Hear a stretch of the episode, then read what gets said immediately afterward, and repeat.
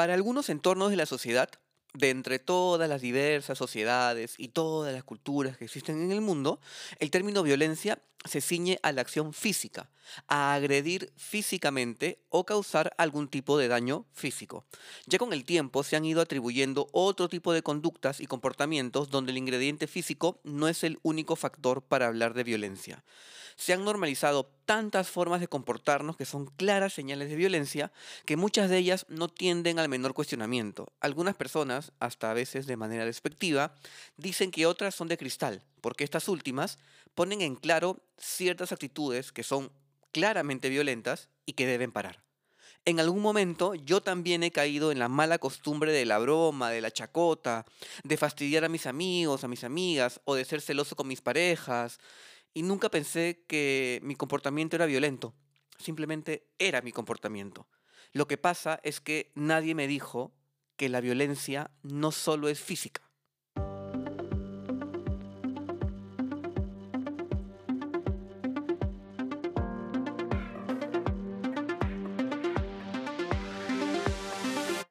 Hey, no te olvides que también puedes escuchar el podcast en YouTube, Apple Podcast y Google Podcast. Y no te olvides también de seguirnos en nuestras redes sociales. Puedes encontrarnos en Instagram, Facebook y Twitter. En cada una de las redes sociales vas a encontrar información complementaria a los episodios. Ahora sí, empezamos.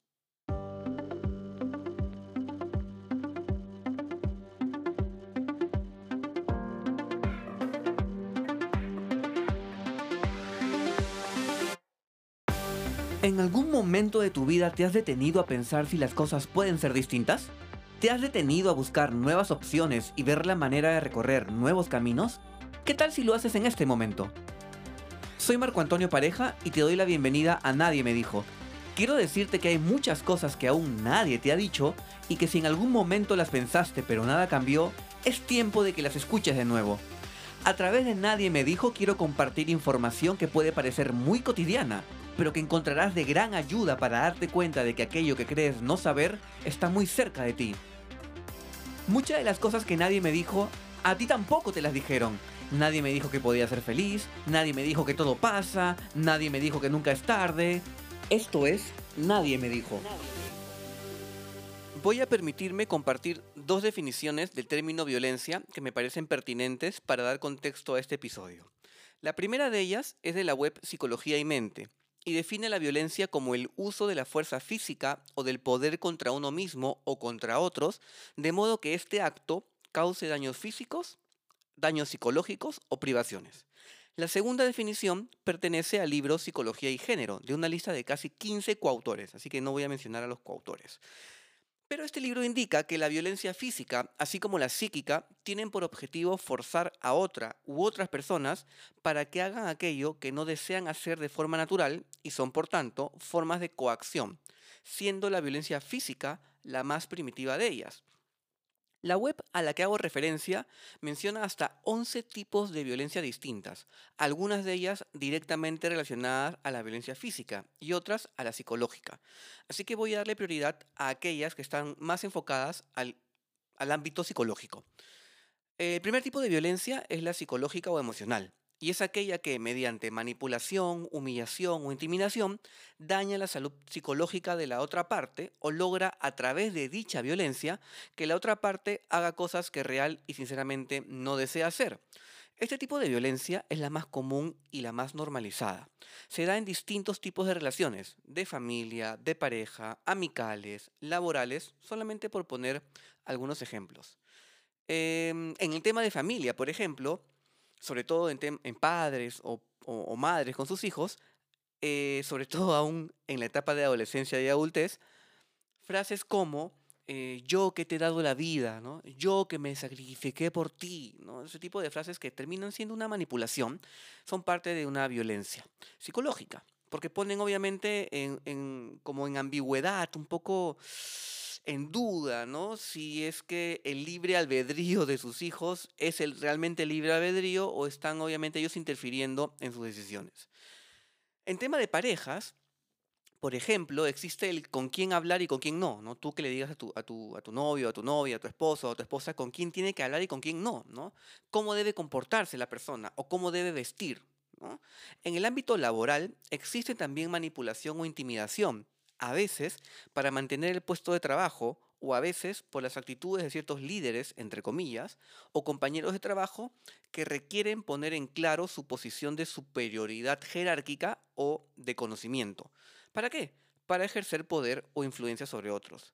Dentro del ámbito laboral puede darse también el siguiente tipo, aunque no se ciñe específicamente al ámbito laboral, pero también se da, que es la violencia sexual. Em, la violencia sexual no tiene solamente un impacto a nivel físico, obviamente, sino también de gran impacto a nivel psicológico. Se entiende como violencia sexual a todo aquello que anule o limite la voluntad de la parte que sufre la violencia. Si bien aquí entra a tallar con mayor preponderancia la violencia hacia las mujeres, la violencia sexual no es ejercida solamente hacia ellas, Cabe recalcar que no se necesita contacto físico para ejercer violencia sexual. O sea, no tienes que tocar a la otra persona. ¿Ok? No solamente así se ejerce violencia sexual. Dentro de esta, de esta violencia también están las acciones que vulneran el libre albedrío sobre la vida sexual o reproductiva de las personas. Voy a poner un ejemplo que puede resultar muy común para ustedes.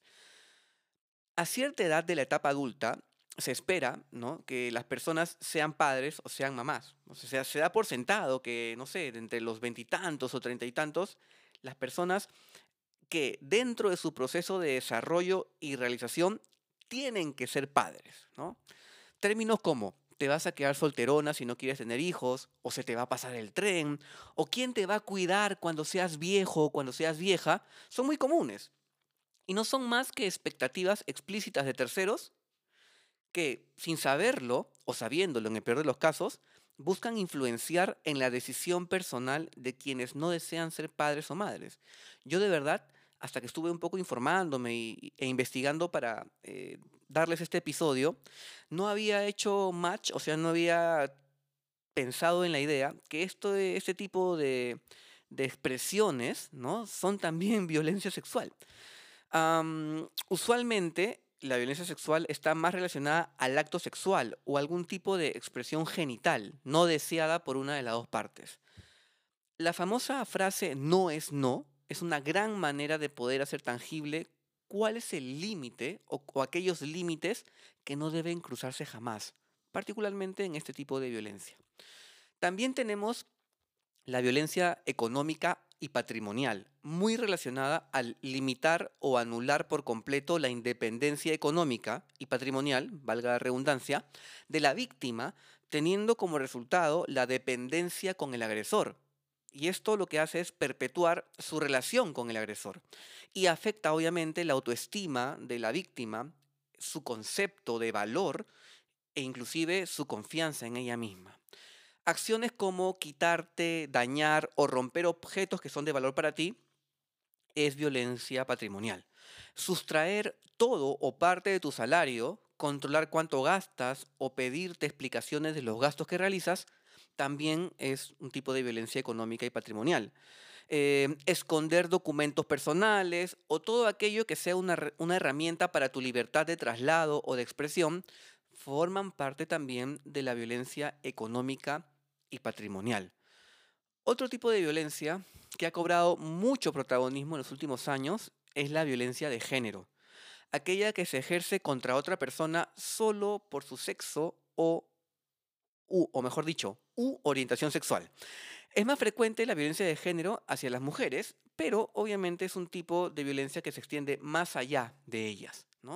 La violencia eh, o las cifras de violencia de género siguen en aumento. ¿no? Se han hecho críticas a estas cifras, en tiempos de pandemia sobre todo, donde muchas veces y lamentablemente la víctima tiene que vivir o debe vivir con su agresor o agresora sin lugar a más opciones.